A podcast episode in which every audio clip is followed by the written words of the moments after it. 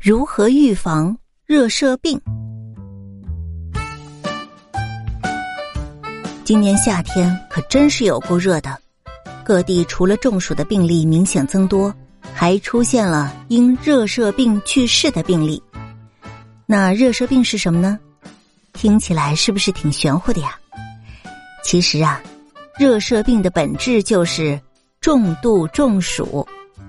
那这个症状呢，主要表现为皮肤燥热、体温持续升高，并且核心温度达到了四十摄氏度以上，同时伴随了意识不清、昏厥、幻觉、抽搐，甚至是多脏器的损伤。如果不能及时送医的话，患者的死亡率可以达到百分之七十到百分之八十。那我们如何去预防热射病呢？多喝水是重中之重。如果我们出汗比较严重，可以多喝盐水以及含有钾、钠、氯等电解质的饮料。当然了，多吃含水量充足的黄瓜、西红柿、西瓜等水果蔬菜也是可以补充水分的。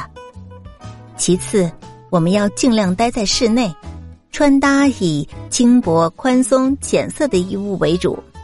还有空调、电扇，可千万别舍不得开呀！如果我们必须要外出的话，那一定要记得去擦防晒指数十五以及以上的防晒霜，并且戴好宽檐帽、墨镜，或是用遮阳伞去替代。那可能有的小朋友说了，那有的人必须在室外工作怎么办？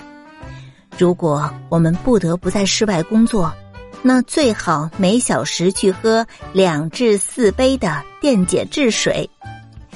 总而言之啊，我们千万别小瞧了高温，我们要科学的去预防热射病。